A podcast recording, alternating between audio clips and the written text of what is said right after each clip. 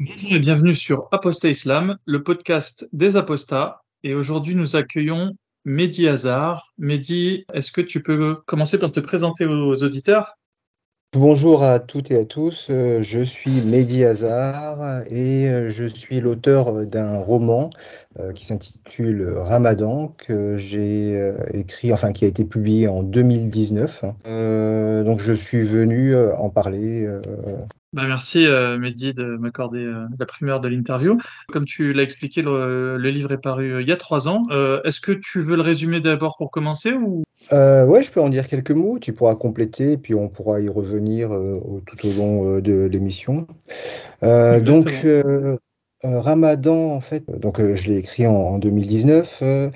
Enfin, il a été publié en 2019, mais je l'avais écrit bien avant, et puis j'avais eu des difficultés à trouver il y avait une grande maison d'édition euh, parisienne en fait euh, qui dans un premier temps était emballée euh, par l'idée, mais comme en fait le, sujet est sensible, bah, finalement ils n'ont pas retenu le, texte. Et puis il y a eu d'autres maisons d'édition parisiennes qui étaient tentées, mais en fait comme le sujet est sensible, donc elles ne l'ont pas retenu non Et puis, moi, j'avais un ami qui a une petite maison d'édition qui euh, édite surtout des ouvrages de géopolitique et euh, qui, euh, un peu pour me soutenir, un peu dans une démarche militante, m'a proposé de l'éditer.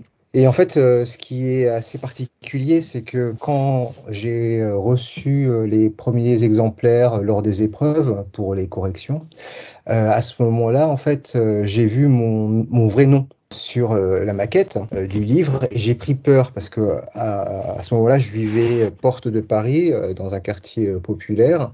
Bah, je me suis senti en danger.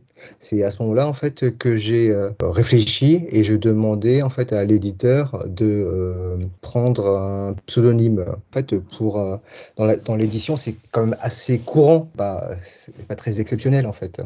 Par contre ce qui est quand même plus révélateur en fait d'une inquiétude, euh, c'est que l'éditeur lui-même en fait a décidé en fait de se protéger parce que c'est une petite maison d'édition et il a pris le nom d'une collection à la place de sa du nom de sa maison d'édition et euh, voilà donc ça ça a eu des incidences sur sur la promotion du livre. Euh, bah, du coup, en fait, le diffuseur, celui en fait qui va voir les librairies en fait et euh, qui le présente aux bah, libraires, euh, bah, il, a, il a décidé d'arrêter de, de, de travailler, de promouvoir ce, ce, ce, livre. Et puis moi, en fait, euh, de toute façon, comme j'avais pris un pseudonyme, je ne voulais pas qu'on voit ma tête, qu'on m'identifie, en fait. Donc euh, j'ai hmm. fait un peu de radio, je suis passé sur RFI, et puis euh, il y a eu un ou deux articles. donc j'étais OK pour, pour, la presse, hein, j'étais OK pour la radio, mais tout ce qui était image, en fait, pour moi, c'était trop dangereux. Tu parles simplement de Ramadan dans ton livre. Est-ce qu'on peut le résumer d'ailleurs, le livre?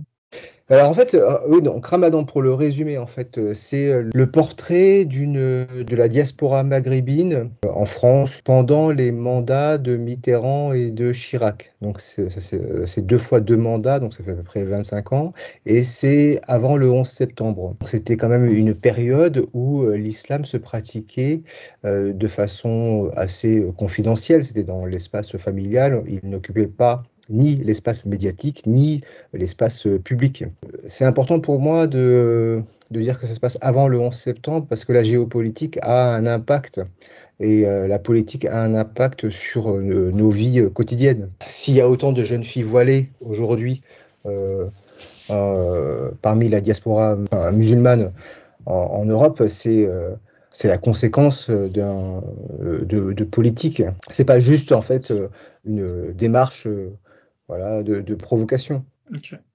Pour revenir à, pour le, sur, pour le résumer, c'est euh, c'est le, le, parcours d'un jeune homme, euh, d'un enfant, en fait, qui, euh, année après année, en fait, découvre le ramadan. D'abord, il est enthousiaste à l'idée de, de, le pratiquer, donc il veut plaire à ses parents, il, il voit ça comme un, un défi. Et puis, plus le temps passe, et plus il s'interroge, et plus, en fait, il rejette ce, ce, ce rite. Et voilà, donc après aux lecteurs de se faire une leur propre idée en fait sur, euh, sur le parcours de, ce jeune homme, mais c'est surtout en fait voilà un questionnement sur la spiritualité, sur l'éducation, sur les parents, sur euh, cette obligation et la transmission de cette culture.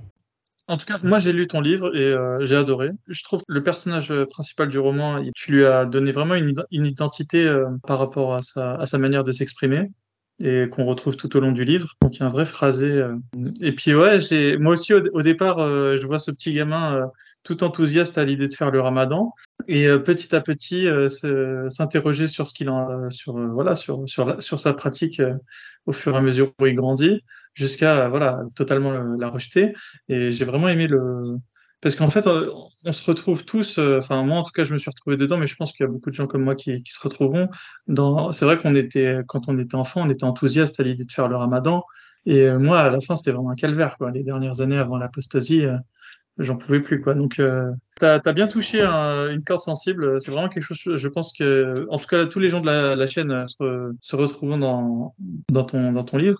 Et pourquoi alors le Ramadan euh, en particulier et, pas autre chose? Bah parce qu'en fait, euh, c'est vraiment le rite et l'événement finalement le plus à la fois traumatisant pour moi c'est celui en fait où euh, euh, il y a vraiment la comédie humaine qui se joue à ce moment-là, quoi, en fait, hein. euh, chez, chez les. C'est-à-dire qu'en fait, il y a ceux en fait qui qui affichent un espèce de, plaisir de façade à le pratiquer. Donc on ne sait jamais vraiment si c'est sincère, si c'est pour plaire à la communauté, si. en fait, moi, ça m'a toujours interrogé. Je me suis dit, mais attends, il faut quand même pas me faire croire qu'ils aiment ça. Refuser de boire de l'eau, en fait, été comme hiver. Euh. Et puis, il ne s'agit pas de, jeûner un ou deux jours. Tu vois ce que je veux dire? C'est vraiment ces 30 jours d'affilée, quoi. Euh, on a J'avais l'impression d'être avec des malades. Hein. Tu vois, c'est pire que Colanta. C'est euh, c'est quoi ce truc? Après, c'est peut-être pour tout ce qu'il y a autour, quoi. Et il y a aussi peut-être l'aspect challenge. On fait ça pour Dieu. Non, mais pas aussi. Hein. Non, mais tout ça est absurde. Non, mais c'est grotesque de, se priver d'eau, parfois 16 euh, heures d'affilée, euh, en plein mois de juillet, avec des journées de canicule. Pourquoi faire, en fait tu vois? En quoi ça nous rapproche du sacré, de, la nature, de son proche? Euh? S'il était question, en fait, d'avoir une, alimentation frugale, de vivre chichement, avec une certaine ça, ça pourrait prendre sens. Mais là, en fait, c'est une espèce de rouleau compresseur qui vient t'écraser année après année pour te rappeler en fait que tu euh, es euh, totalement soumis. C'est pour écraser le peu d'individualité qui, qui t'habite tu vois. Et jamais tu pourras en sortir parce qu'en fait, c'est tout au long de ton existence. Ça commence euh, dès la puberté et puis euh, ça se répète comme ça année après année. Alors quand j'ai voulu, euh, quand j'ai commencé à l'écrire, je, cherchais en fait si il y avait déjà eu des des romans sur sur le Ramadan. Et en fait, il y avait un humoriste égyptien qui avait écrit un petit truc euh, mais pas, pas très subversif, c'était plutôt un peu une petite caricature. Euh, euh, on voyait quand même qu'il voulait pas trop heurter les sensibilités. Et puis il y avait eu un travail de mémoire en sociologie, et puis c'est tout. En fait, si tu veux, le sujet du ramadan en lui-même, il était très peu abordé, que ce soit dans les sciences sociales, mais également en fait dans la fiction. Donc moi, je le voyais vraiment comme euh, moi ça m'avait toujours rebuté hein, cette, euh, les premières années en fait tu vois je faisais l'effort de le faire euh, une espèce de pour plaire aux pour plaire aux parents en fait hein. et puis après en fait je je comprenais pas le Comment à quel âge le Ramadan? Au collège. quel âge? Non, non, en fait, non, non, en fait, non. exactement, je crois que les premières journées ou demi-journées, c'était à l'école primaire. Non, et puis tout le baratin qu'on nous raconte sur le l'intérêt de le faire, le, Qu'est-ce qu'on te disait par rapport au ramadan? Alors, pourquoi est-ce que tu le faisais? moi, en fait, il faut, recontextualiser. Moi, j'ai grandi dans une famille. Euh, mes parents sont analphabètes. Et ça n'a rien d'exceptionnel dans le sens, en fait, euh, sous Hassan II, je crois que c'était 60%, 70% des Marocains qui étaient analphabètes. C'était délibéré de la part du régime de maintenir euh, la, population dans la paysannerie et dans euh, euh, l'inculture bah, pour mieux les contrôler. Tu vois, en fait, parce que si on voyait arriver une classe moyenne, elle aurait des revendications et la dictature, en fait, bah, aurait été obligée de faire des concessions. donc c'est beaucoup plus facile de régner auprès d'ignorants donc mes parents étaient analphabètes et j'ai grandi dans cet environnement-là en fait. Donc on est arrivé en France, on a fait tous quasiment des études. Moi mes parents ils m'ont transmis, enfin ils ont fait ce qu'ils ont pu avec ce qu'ils avaient. Tu vois, j'ai pas d'amertume ou de colère d'après eux. Au contraire, moi je trouve qu'ils sont plutôt très bien débrouillés par rapport à leurs moyens, par rapport à un contexte qui était souvent hostile, moins hostile qu'aujourd'hui, mais quand même hostile. Comme ils ne savaient pas lire, il n'y avait pas d'exégèse du Coran. L'autre chose qui fait un peu qui est un peu singulière, c'est que euh, nous ne sommes pas arabes. Moi, je ne me considère pas comme arabe. À la maison, on parlait berbère. Mon père, ma mère, mes grands-parents parlaient shleuh. Donc, euh, c'est un dialecte, c'est un, un, berbère, enfin, c'est un amazil. À la maison, on parlait jamais euh, arabe. Et on était même méprisés par les Marocains qui parlaient le.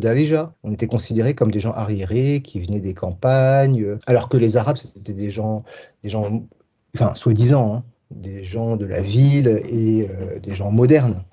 Il y a toujours ces rapports-là au Maroc de nos jours? Alors ça change un petit peu, mais oui, oui, il y a eu pendant très longtemps en fait, euh, j'ai toujours entendu les, euh, les blagues sur, sur les berbères, sur les chleux, sur les soucis. Ouais, on disait que vous étiez des crevards. Oui, un peu comme quand on parlait des juifs, tu vois, en fait, c'était. Euh... Mais, tout ça, ça, ça c'est absurde. Si ça se passe toujours aujourd'hui, euh, il y a un problème, quoi. Ce qu'il ne faut pas perdre de vue, c'est que le Maghreb, à l'origine, est berbère. On a été arabisé. Et on a, on s'est, euh, la langue arabe a été est devenue la langue officielle, même si ce n'est pas la même langue qu'au Mashrek, mais à la base, les Maghrébins sont des Berbères. Ça, faut pas le perdre de vue. Tu vois, en fait, on a été colonisé euh, par euh, le, le Mashrek. Ça. Ils t'ont transmis euh, quelle vision du monde? Du monde? Ouais. Bah, Est-ce que toutes ces analyses, est-ce que eux les, les partagent ou? Oui, alors moi, mes parents, en fait, je pense qu'ils étaient très attachés à leur culture berbère. En même temps, ma mère était quand même pieuse et attachée au Coran. Mon père, moins, même si il a toujours fait ses prières, il a toujours jeûné son ramadan, euh, il est allé euh, avec ma mère euh, deux fois à la Mecque. Si tu veux, ils ont fait le job, ils ont coché les cases, et en même temps, en fait, ils n'ont jamais eu, honte de leur, de, leur, culture berbère.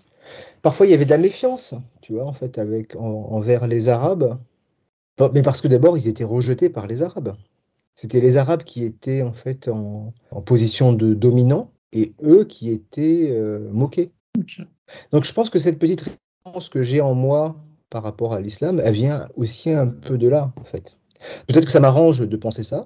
Place de la République, il y a mhm. souvent des manifestations avec des drapeaux kabyles, euh, kabyles, berbères. Euh, et clairement, en fait, quand je m'approche et que je discute avec eux, ils sont assez affranchis hein, de l'islam, euh, les Kabyles, les Berbères. Euh, et euh, il y a, peut-être que je ne sais pas si c'est formalisé, mais il y a quand même une, un détachement de la religion. Les Kabyles, les Berbères que j'ai rencontrés, en fait, ils sont quand même assez détachés de la religion. Bah, je pense que s'ils ont côtoyé les Arabes porteurs de la religion divine et, qui ont constaté chez leurs voisins arabes aucune qualité dont eux auraient pu manquer, forcément, ça n'a pas dû les, conforter pour euh, adhérer à l'islam.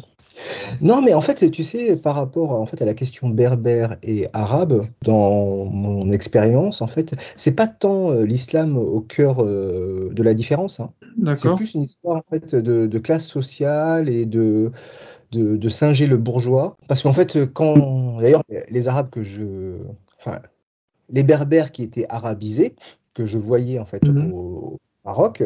Euh, et de ceux que j'ai vus, moi je n'y vis pas Je suis très souvent allé, mais j'en ai pas, euh, j'en ai que une expérience euh, de balnéaire, touristique, voilà, et familiale. J'ai différence entre les Maghrébins, enfin entre les Berbères et les Arabes, enfin les Maghrébins arabophones.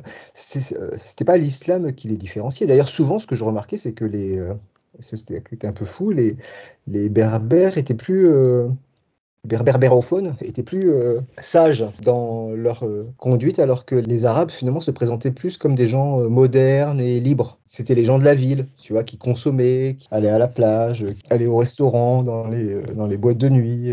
C'est la scission classique entre citadins et campagnards. Est-ce qu'il y a une différence avec ce qui se passe chez nous? On pourrait dire les Arabes sont les Parisiens et, les Berbères sont les provinciaux? Ou il y a quand même une différence?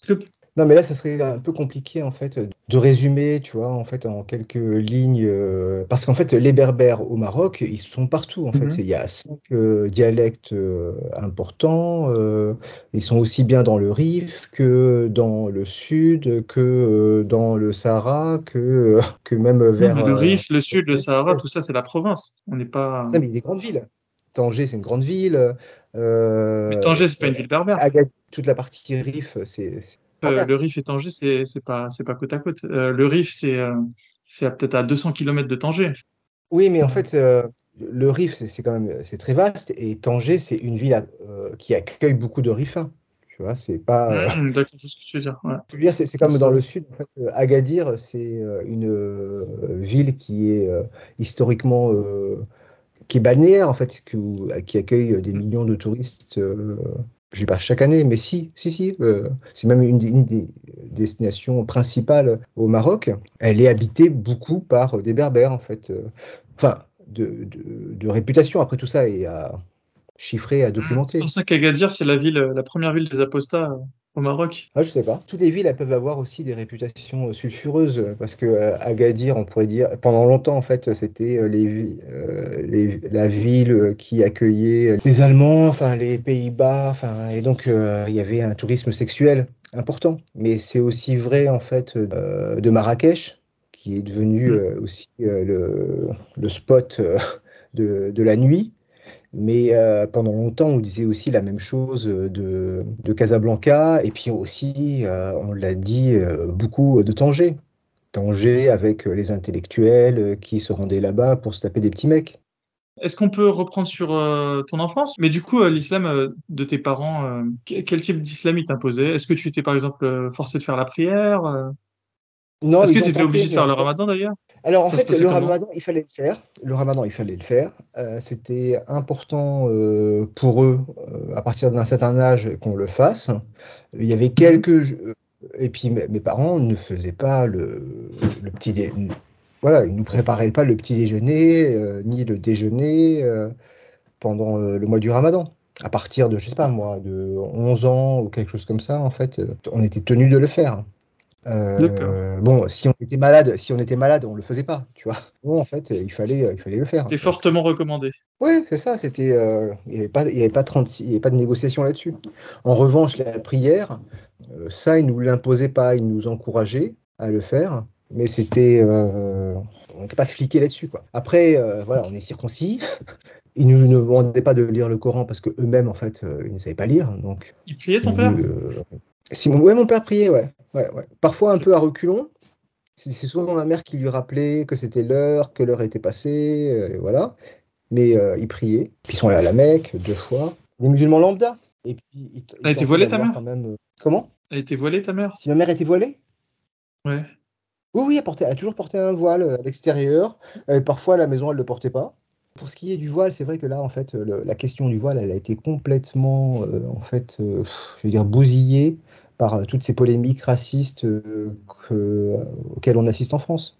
Tu vois, c'est euh, tout, ça, tout ça, ce sont des faux débats. Autant moi, je peux te dire en fait que je me considère absolument pas comme musulman, que je rejette cette religion, et c'est pour ça qu'il faut faire vraiment très attention. C'est pas parce que en fait on rejette nous la religion qu'il faut épouser les thèses racistes de la droite et de l'extrême droite en France. C'est quand même, faut, faut quand même être très vigilant là-dessus. Tu vois. Souvent, j'entends d'islamo-gauchisme. ça, c'est une absurdité, c'est un concept qui est élaboré par euh, la droite et l'extrême droite. Non, mais si on voulait être cohérent, on dirait islamo-droitisme. Je veux dire, le conservatisme, c'est euh, à la fois l'islam et c'est la droite. Le progrès euh, social, c'est la gauche. Ça n'a pas de sens de parler d'islamo-gauchisme. C'est un retournement de situation. C'est la droite qui a à voir avec l'islam. La discipline, la rigidité. Dans le sens où c'était, oui, l'islam est une religion euh, très conservatrice. Oui, conservatrice, qui ça rigole pas, il faut se soumettre, tout le monde est aligné, et, c'est la gauche qui conteste le progrès social, la sécurité sociale, le droit de vote des femmes, le, mariage pour tous, le refus de, la guerre, tout ça, c'est la gauche. Tu veux dire que les valeurs islamiques sont des valeurs qui sont dites de droite?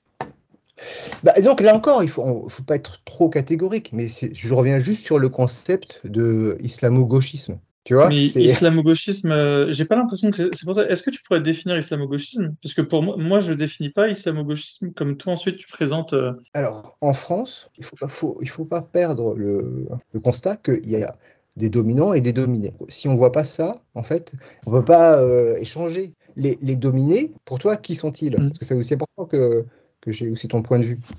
Ouais. Les dominés en France, qui, sont-ils? Euh, Déjà, est-ce qu'on parle uniquement de citoyens français ou on parle de, de tous les, toutes les euh, personnes qui, vivent, gens, gens qui, sont en France, des gens qui vivent. Donc un Rome pour toi, il est français? Bah, ça dépend en fait s'il a été naturalisé ou pas. Et encore, encore les, les Roms, c'est vraiment une population à part. Mais là, pour si on parle des, des musulmans, tu vois, euh, pour moi, ils sont dans la catégorie des gens dominés. À chaque fois que la gauche a voulu en fait euh, dire stop à l'islamophobie, voilà, on l'a voulu la discréditer, et pour la discréditer, on a créé des concepts comme l'islamo-gauchisme, en disant voilà, en fait, euh, ils marchent main dans la main.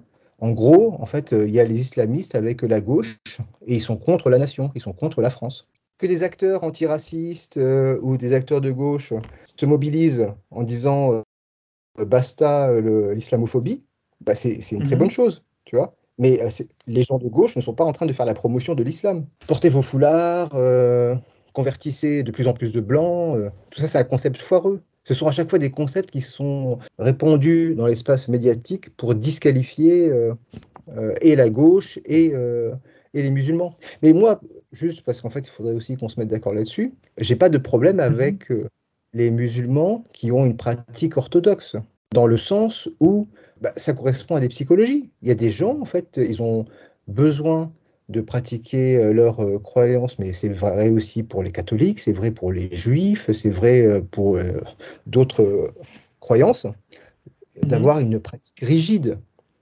Et on ne va pas leur interdire, pas leur dire pratiquer comme ci ou comme ça. Ce serait quoi une pratique rigide pour ta, dans ta bah, Par exemple, tu vois, il y a dans, chez euh, certains, certains juifs, les, femmes, par exemple, elles portent des perruques. Euh, quand ils font l'amour, ils, euh, ils, font l'amour à travers un drap et que le sexe de l'homme pénètre le sexe de la femme à travers le drap. Ça, c'est une pratique orthodoxe.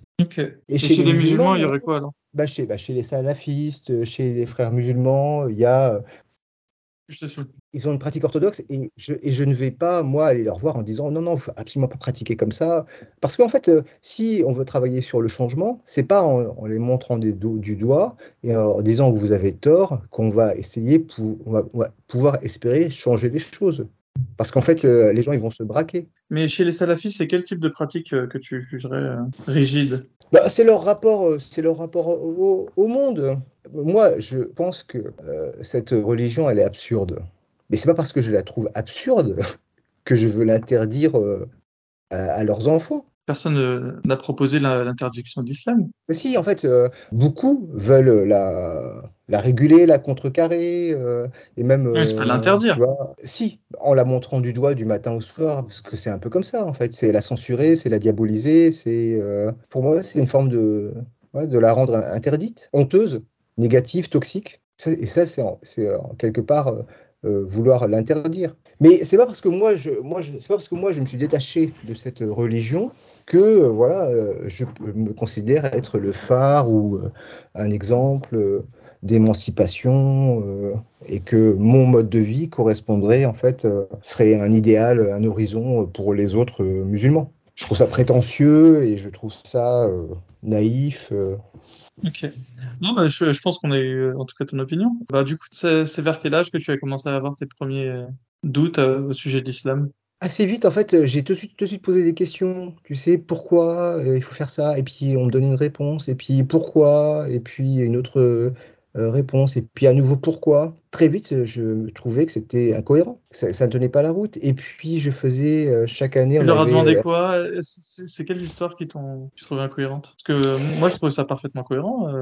l'islam. Non, mais non, oui, mais en fait, si tu veux, après quand tu le mets en fait au, au, défi de la réalité et puis d'une réalité en faisant des allers-retours avec le pays, tout ça me paraissait en fait pauvre, tu vois, en fait intellectuellement, au niveau du raisonnement. Et quel type de raisonnement tu trouvais pauvre? Mais par exemple, mais c'est encore vrai aujourd'hui. Et c'est aussi pour ça que je reproche aux théologiens de ne jamais avoir de discours clair sur euh, des sujets euh, qui me paraissent fondamentaux et qui maintiennent euh, l'islam debout.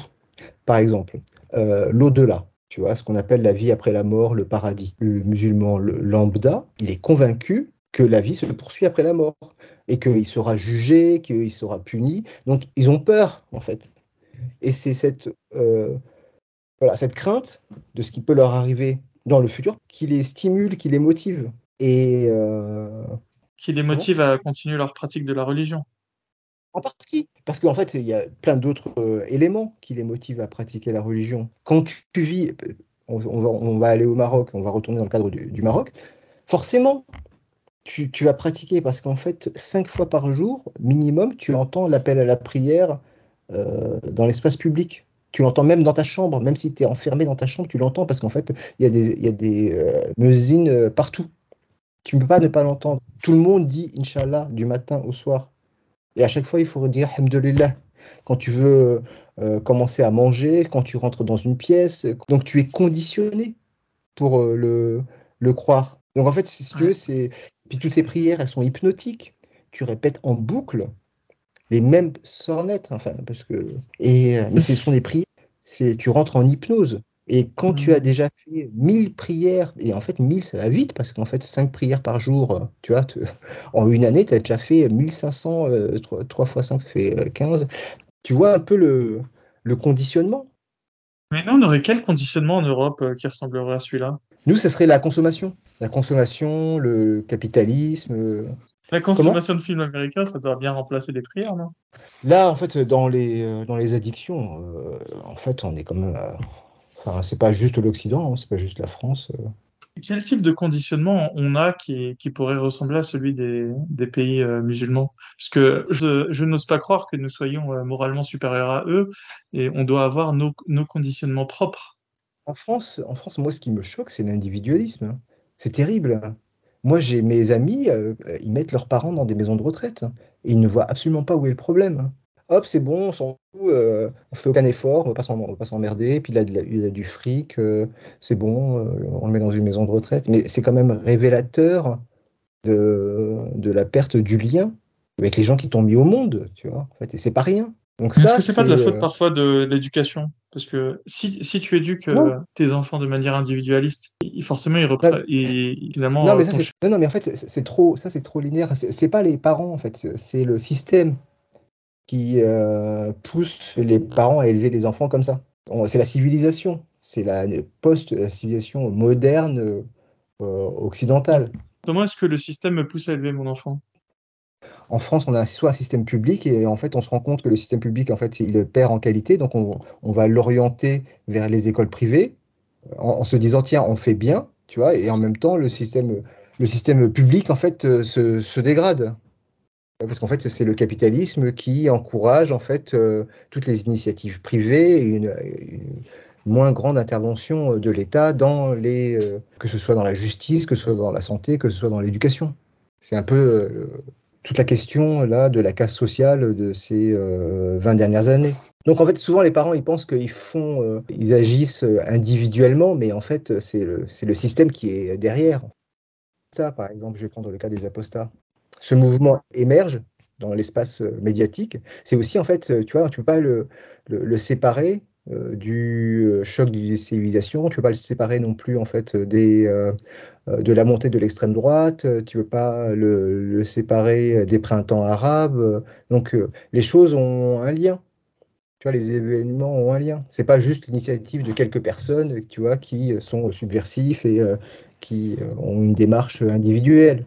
C'est contextuel. Et ce serait quoi le lien des apostats, du coup, euh, le plus évident? Avec quel événement tu le rattaches? Avec quel euh, C'est pas la rencontre de, de l'islam et de, de l'Occident Et on en, on en sera un espèce de produit? Non, sans sans faire, je pense pas que vous avez un projet euh, commercial, heureusement d'ailleurs. sans, sans, faire dans, dans, le produit. Non, non. C'est parce que vous êtes les enfants, je pense. Après, des apostats, il y en a aussi dans les pays musulmans. Hein. Après, je pense que toi et moi, on est assez différents dans sens où euh, toi, tu es un déçu euh, de l'islam? Parce que tu l'as beaucoup pratiqué, que tu euh, tu t'es beaucoup impliqué et qu'il y a une petite un peu une amertume. Mm -hmm. Alors que moi, j'ai euh, pris de la distance très vite. Tu vois, donc mon application, elle été toujours hypocrite, fausse, euh, c'était de la comédie.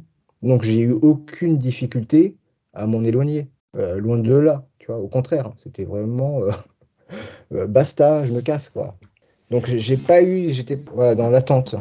Il y a quelques années, je voulais pas juste rester sur le constat, l'islam c'est de la merde, je m'en fous, après moi, après moi le déluge, je, donc j'ai quand même voulu en fait mieux comprendre la chose euh, religieuse. Donc j'ai pas mal lu de, de, bouquins, que ce soit sur la question berbère, que ce soit sur la question euh, musulmane, que ce soit sur la philosophie euh, de l'islam, que ce soit sur euh, la prière, que ce soit la... Et puis je me suis rapproché de, de musulmans progressistes.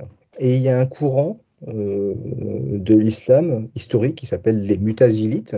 Il y a un, un groupe à Paris, qui s'appelle les néo-mutazilites.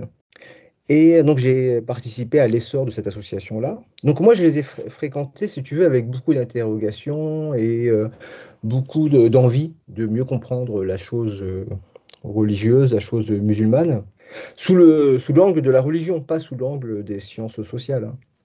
Et euh, donc ce sont des personnes très sympathiques par ailleurs.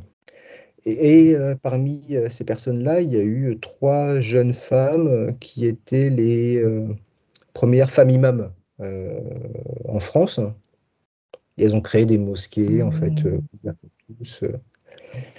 Et si tu veux, donc je les ai fréquentées, je les ai observées. Et moi, je me demandais toujours quelles étaient les motivations des, des unes et des autres je trouvais qu'elles occupaient quand même pas mal euh, que parce qu'en fait les deux autres elles sont euh, converties euh, c'est françaises qui sont converties euh, à l'islam plutôt euh, un télo tu vois donc elles sont très informées historiquement spirituellement avec un projet aussi progressiste. Donc en apparence, je me dis que elles sont, je, je les trouve honnêtes, bien intentionnées. Mais parfois, je, je, me demande sur leur, euh, leur motivation profonde. Est-ce qu'il y a de l'orientalisme? Est-ce qu'il n'y a pas un peu d'opportunisme? Quel est le féminisme aussi? Comment? Comment? Féminisme Peut-être faire avancer euh, la, ouais, l'agenda féministe, même euh, de manière sans s'en sans, sans, rendre compte, je veux dire. Oui, peut-être, ouais. Parce Mais que bon, euh, l'islam, c'est quand même euh, très, masculin, très masculiniste. Donc, euh, si tu. Oui, mais peu... c'est le, c'est le principe, c'est le principe des, des, sociétés patriarcales sous-développées. C'est un peu la, la revanche, quoi. La revanche, elle vient d'Europe. Si, si, le pays n'évolue pas euh, socio-économiquement, euh, le sort de la femme, il sera toujours, il restera toujours le même, tu vois. En fait. Oui, parce qu'il y a un lien entre, entre, le développement d'un pays et, et, la possibilité pour les femmes de, de s'émanciper de leur, leur conjoint. Parce que à partir du moment où un pays est suffisamment développé, les aides sociales sont suffisantes pour euh, que les femmes puissent dire merde euh, à leur mari euh, si celui-ci. oui, ça, c'est qu'il faut d'abord qu'il qu se développe socio-économiquement, le pays. Ouais. Parce en fait, parce que si, on est, si un pays est fauché, en fait, la probabilité que la société reste patriarcale, elle est immense. Ouais, d'accord. Ouais, pendant les néo avec les, les néo je les ai fréquentés pendant deux années et euh, j'ai euh, donc j'avais toujours ces questions, tu vois, en fait, par rapport à des, euh, des aberrations en islam, tu vois, des trucs sur même la question de l'au-delà, ils n'osaient pas l'aborder, tu vois, ou alors. Qu'est-ce qui était aberrant dans l'au-delà et qu'ils n'osaient pas aborder? Bah, En fait, il n'y a, pas de vie après la mort. Non, mais il n'y a pas de vie après la mort, mais au-delà même de tous les la vie s'arrête avec notre dernier souffle. Ah, mais les moutaziles ne sont pas d'accord avec toi. Ils peuvent, non, mais dans, en aparté, me dire qu'ils sont d'accord avec moi, tu vois, mais euh, publiquement, ils ne le diront pas. Ils disaient quoi publiquement? Bah, C'est toujours un peu la spiritualité de thé, tu vois, un peu comme les soufis. C'est toujours des pirouettes, euh, des écrans de fumée, euh, des. Mais ils te disaient quoi, par exemple? Tu sais, genre, ils levaient les yeux au ciel Et puis, euh, alors que moi, je reste. Enfin, moi, je pense que ce que nous avons de, de plus sacré, c'est notre vie profane. Tout se joue là. En fait, il n'y a rien d'autre. Il n'y a, pas, a pas de vie après la mort. Bah oui, mais il est là tout le drame. Les Moutazilites, eux, ils pensent qu'il y a quelque chose après la mort. Bah, en fait, c'est aussi pour ça, moi, que je m'interroge sur leur motivation. Comment des gens aussi informés peuvent euh, rester silencieux devant autant d'aberrations Parce qu'en fait, c'est des gens qui ont des thèses. Ça leur permet d'être invités sur les plateaux, ça leur permet d'écrire un livre, mmh. ça leur permet en fait d'avoir une espèce d'autorité parmi euh, dans la communauté et euh, de un peu de rentrer dans l'histoire.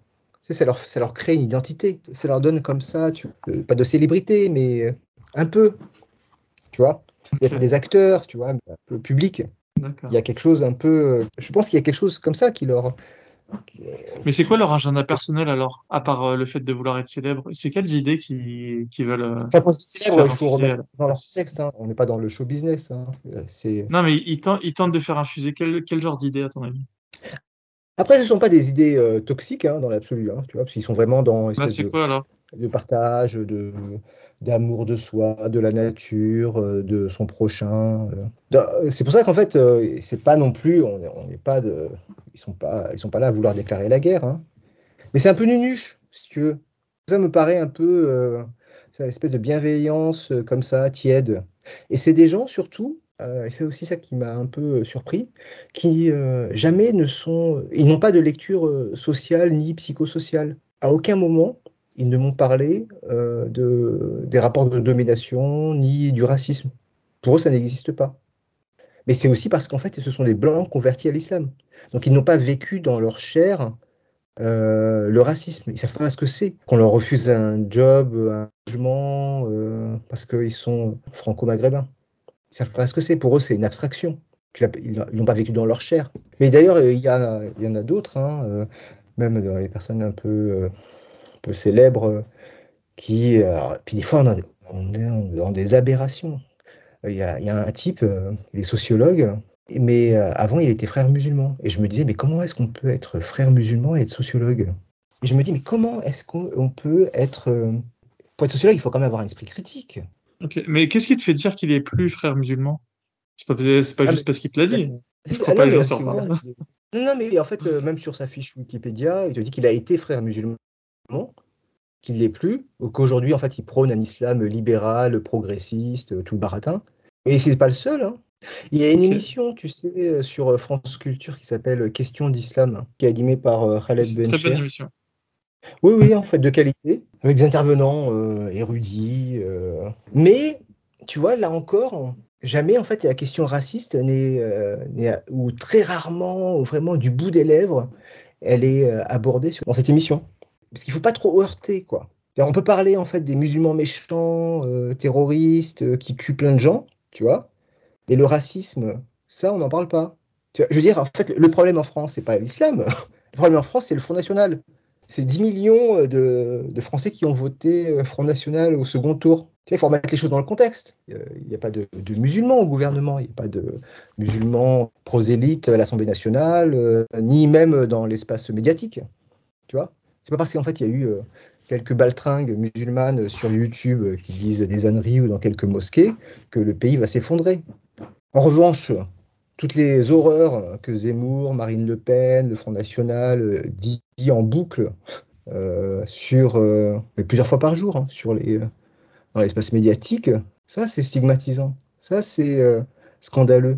Vois, en fait, on a surexposé le problème musulman en fait, les, les gens, c'est pas en fait euh, qu'ils en ont marre de l'islam, c'est qu'ils en ont marre d'entendre parler de l'islam, surtout sur, dans un angle euh, négatif. Parce qu'à chaque fois que. D'abord, globalement, les, euh, les informations, elles sont présentées sous l'angle négatif, parce qu'en fait, c'est comme ça qu'on capte l'attention des gens. Mais l'islam, à chaque fois qu'il est évoqué, dans 99% du temps, c'est négatif. Tu vois, c'est l'ennemi, quoi. Mais avant, avant que ce soit euh, euh, l'islam qui soit le problème, c'était euh, l'arabe, c'était les maghrébins. Parce qu'en fait, il profitait des prestations sociales, parce que c'était un voleur, parce que. voilà. Et là, là, ils prennent le prisme religieux. Voilà, parce que ça s'inscrit dans le choc des civilisations, qui est pour moi artificiel. Mais... À qui profite le crime alors? À qui profite le crime? Tu vois bien la montée de l'extrême droite partout dans le monde. Que, en Italie, on a un gouvernement d'extrême droite. Euh, tu vois bien en fait euh, que dans un certain nombre de pays en Europe euh, et même au Brésil, Bolsonaro en fait aussi d'extrême droite. Tu vois, Trump, c'est la droite et l'extrême droite. Tu vois, c'est global, c'est géopolitique. Donc en fait, là encore, tu vois, pour faire diversion par rapport aux retraites, ils veulent agiter le chiffon, ce qu'ils appellent le chiffon rouge. Ça fait la une du monde d'aujourd'hui, de l'immigration. Donc le c'est, je veux dire, c'est pas, c'est pas un phénomène isolé. Pour bien comprendre la chose, il faut vraiment l'étudier sous l'angle psychosocial euh, et euh, les, sciences sociales. Euh, là, on parle de mon livre, mais parce que c'est parce que c'est un roman et je pense que ça fait aussi du, bien de lire de, des romans et de la littérature. Mais les, les ouvrages de sociologie, pour comprendre, par exemple, sur la question du voile, il y, a il y a un livre qui est génial, qui est d'un auteur, c'est un sociologue qui s'appelle euh, Saïd Bouamama, qui a écrit, à sa date, hein, l'affaire du voile islamique ou la production d'un racisme respectable. Déjà, le titre est assez éloquent et implacable. Donc, il a écrit euh, beaucoup sur euh, les rapports de domination. Mais tu as aussi les ouvrages du sociologue Marman Mohamed. Ils sont, deux à porter le même nom. Le, sociologue et le militant qui a écrit sur les communautarismes, sur comment les élites françaises ont créé le problème musulman. Euh, vraiment, je t'invite à, les, consulter parce que ça, c'est éclairant et édifiant sur euh, comment en fait nous sommes euh, stigmatisés. Mais ça, c'est une réalité en fait, et pour moi, ça me paraît je ne vais pas parler de ma vie privée là, mais moi j'ai des proches qui ont des diplômes mais, euh, vraiment euh, exigeants euh, et en fait qui ne trouvaient pas de, travail. Et ce ne sont pas des voyous, tu vois. Ce sont des gens tout à fait respectables. Vous avez quoi comme diplôme? Bah, des, écoles d'ingénieurs, des diplômes de, juristes. Mais quand bien même on n'aurait pas de diplôme, tu vois, quand bien même on n'aurait qu'un BTS, quand bien même on n'aurait qu'un CAP ou qu'un BEP, tu vois. On peut très bien être euh, considéré, considéré euh, avec dignité, même euh, avec un poste de caissière. Tu vois, l'histoire de la méritocratie, c'est encore, c'est encore une façon encore de, mépriser en fait les, bah, les dominés. Quelqu'un qui travaille comme ouvrier, bah, il a le droit d'être traité avec dignité. Pas besoin de d'écraser les autres pour gagner le respect de, j'ai un copain, ah, c'est drôle parce que j'ai un copain, euh, donc on, va l'appeler Jamel, parce que je pas, il est vraiment dans la compétition, tu il a fait Sciences Po, donc il n'est pas pratiquant, mais toujours un peu secret, mystérieux. Et à 40 ans, euh, donc en fait, je lui ai dit, mais en fait, t'es es déjà allé en Algérie? En fait, il n'y est jamais allé. Il n'est jamais allé en Algérie. Et tout ça, ça me paraissait un peu bizarre, quoi. Tu vois, je me dis, mais euh, comment ça se fait, tu vois? Et il a une espèce de, haine, ce qu'on appelle la haine de soi. Il a une haine de sa culture algérienne. Il a honte. Il a adopté euh, euh, bah, toutes les insultes qu'il a pu entendre sur les Arabes. Forcément, ça a été répété des milliers de fois. c'est comme l'appel à la prière pour devenir musulman. Voilà. Bah, toute la propagande euh, islamophobe répétée en boucle pendant des décennies, bah, tu finis par ne pas aimer ce que tu es. Et euh, lui, c'est toujours un peu bizarre parce que des fois, quand on va au restaurant ou quand on va à des événements, systématiquement, il me dit, t'as vu, on est, les seuls arabes. Mais il le dit vraiment un peu avec fierté et avec euh, mépris pour les autres arabes. Et moi, ça me met toujours mal à l'aise.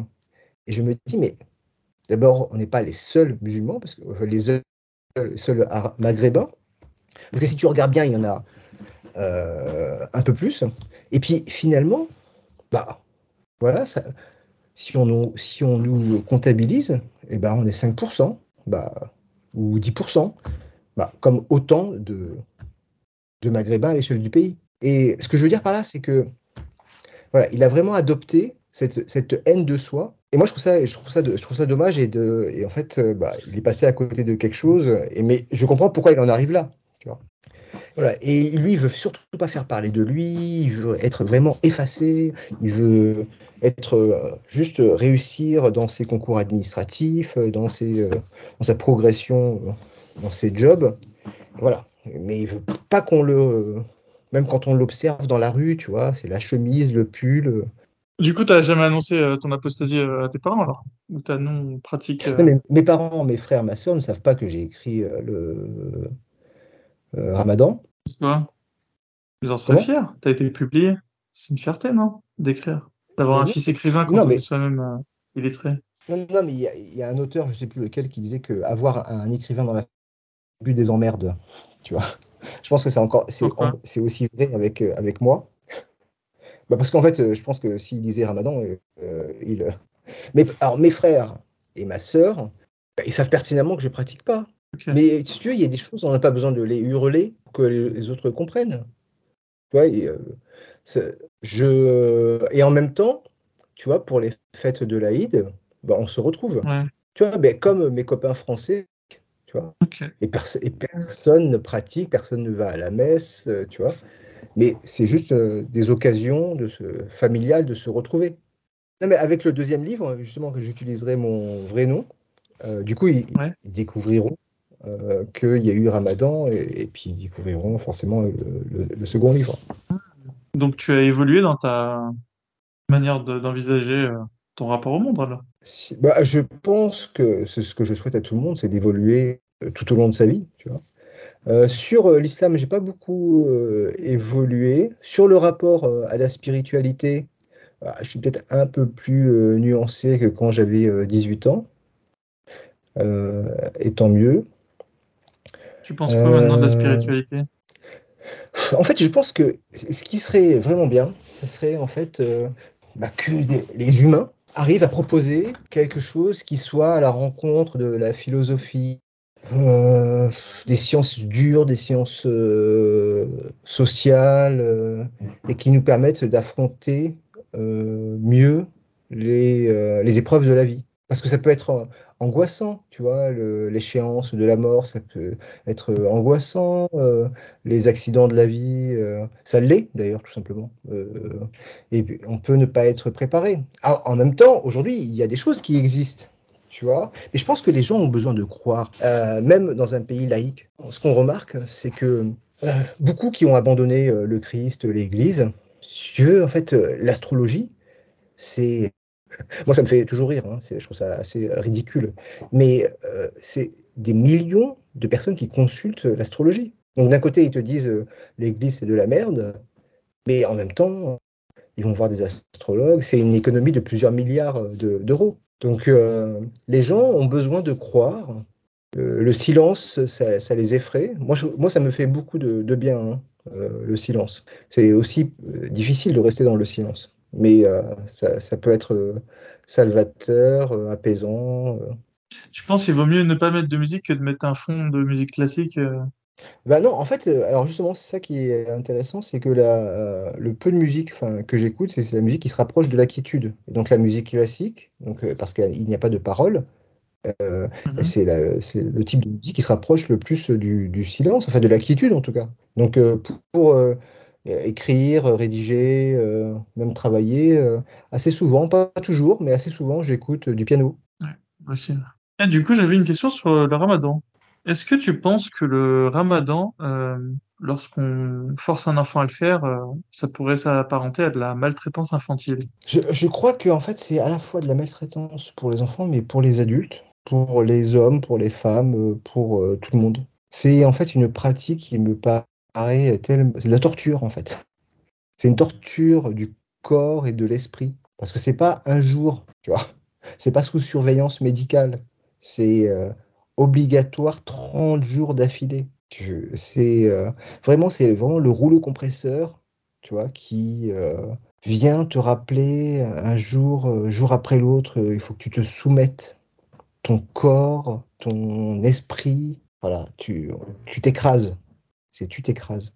Mais comme la prière, hein, c'est la prière, c'est, je veux dire, c'est, euh, c'est une pratique mais humiliante.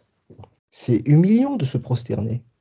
C'est indigne de notre condition d'homme libre. Tu vois, la dignité, c'est de rester debout. C'est pas de se prosterner. C'est on, se prosterne devant des tyrans. Et c'est aussi pour ça que le monde musulman, c'est un monde de, de, de dictature. L'islam, c'est pour ça que je pense que plutôt que de s'en prendre aux, musulmans lambda, qui, fait, qui, ne fait faire, qui ne fait que faire ce qu'on lui demande, ce qu'on attend de lui, enfin, il faut s'en prendre aux tyrans. C'est eux les, le problème, l'origine du mal. C'est à eux que c'est à eux que profite le crime. Puisque tout à l'heure tu me disais tiens à qui profite le crime. Hmm. C'est eux qui se servent de. Bah, tu as lu ce livre, euh, me semble, gouverné au nom de l'islam de Boalem Sansal. Oui. c'est euh, c'est eux qui utilisent l'islam en fait pour bah, pour régner.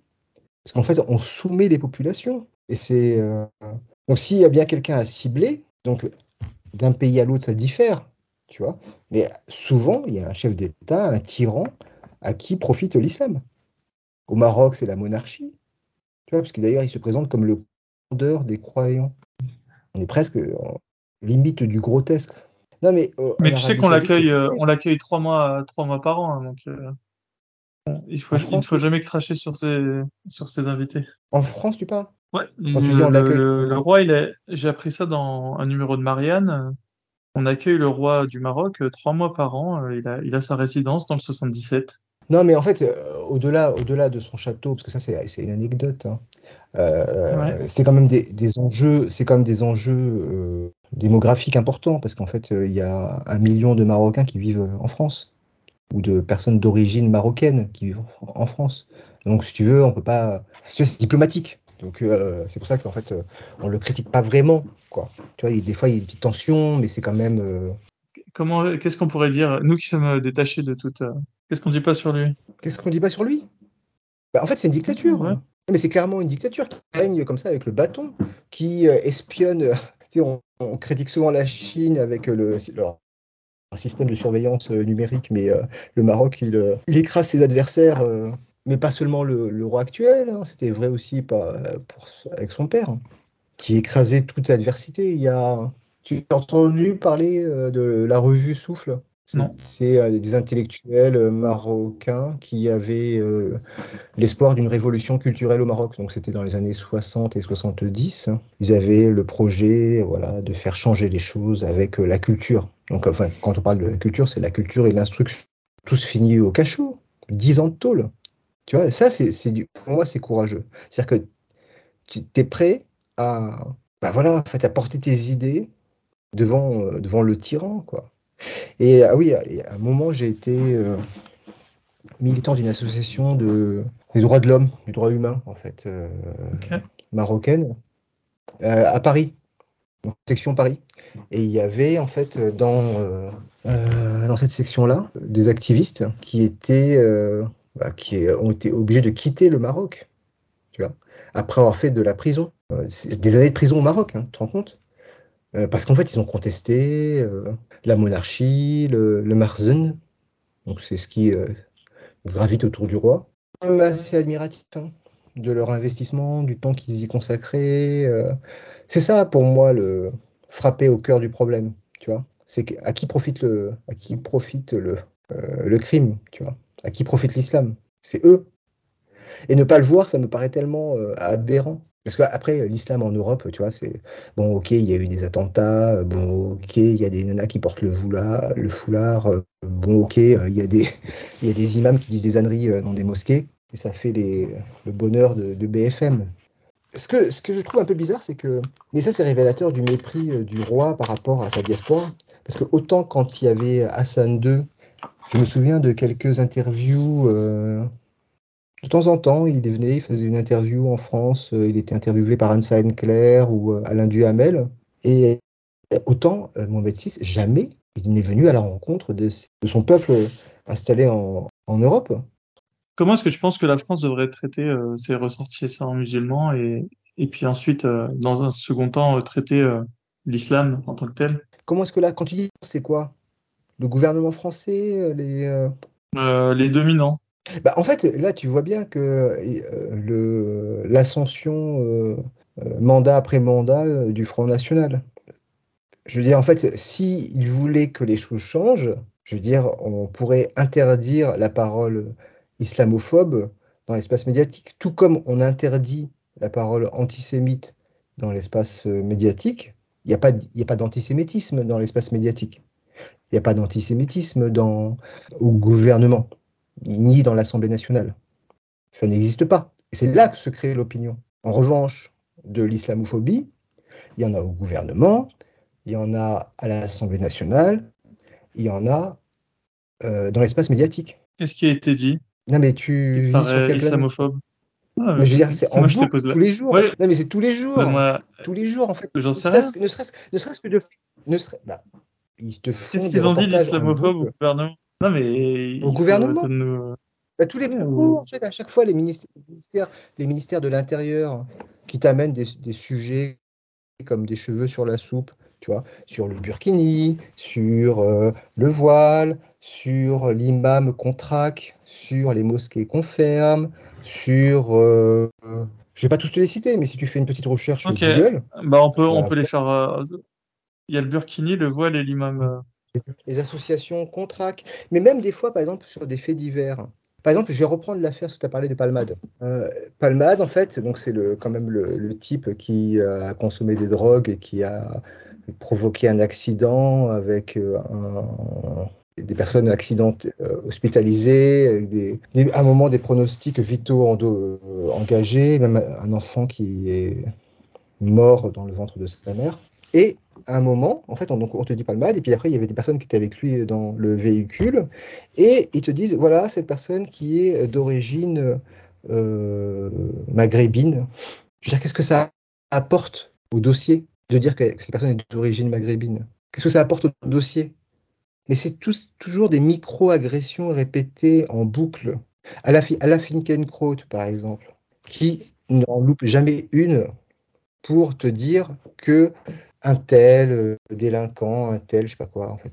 Mais c'est pas que lui.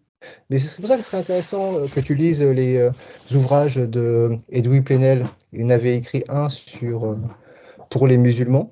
Et puis là, il en a écrit un récemment sur, sur la vigilance, voilà, avec la montée en puissance de l'extrême droite. Voilà, donc en fait, quand tu me poses une question en me disant en fait en quoi c'est islamophobe, moi, je suis un peu, je sais pas dire je suis surpris, mais. Non, je ne t'ai pas demandé. Je te demande euh, quel type de propos tu trouves islamophobe, de me donner des exemples. Euh, mais du coup, IQSM, euh, est-ce que c'est islamophobe que de parler de sa traque? C'est quand même une personne qui a qui a proféré des menaces de mort à l'encontre des, des, apostats. Donc toi, en fait, en fait, selon IQSM, t'es un traître. En fait, Je te parle d'une personne qui t'a menacé de mort, IQSM. Mais non, c'est parce qu'en fait, euh, ce, sont des bêtises. Tous les jours, moi, je peux trouver euh, des paroles, euh, des menaces de mort sur tout et rien, sur les réseaux sociaux. Tu vois, vraiment tous les jours. Mais c'est pas grave. Bah, je vais pas dire que c'est pas grave. Je veux dire, en fait, est-ce qu'il faut en fait que monopoliser toutes les caméras pendant des semaines sur ça? Parce qu'en fait, on sait que ce que ce que vont en retenir en fait l'opinion publique. Ils vont retenir bah, ils vont retenir voilà que islam problème. C'est pas, pas plus compliqué que ça. Hein.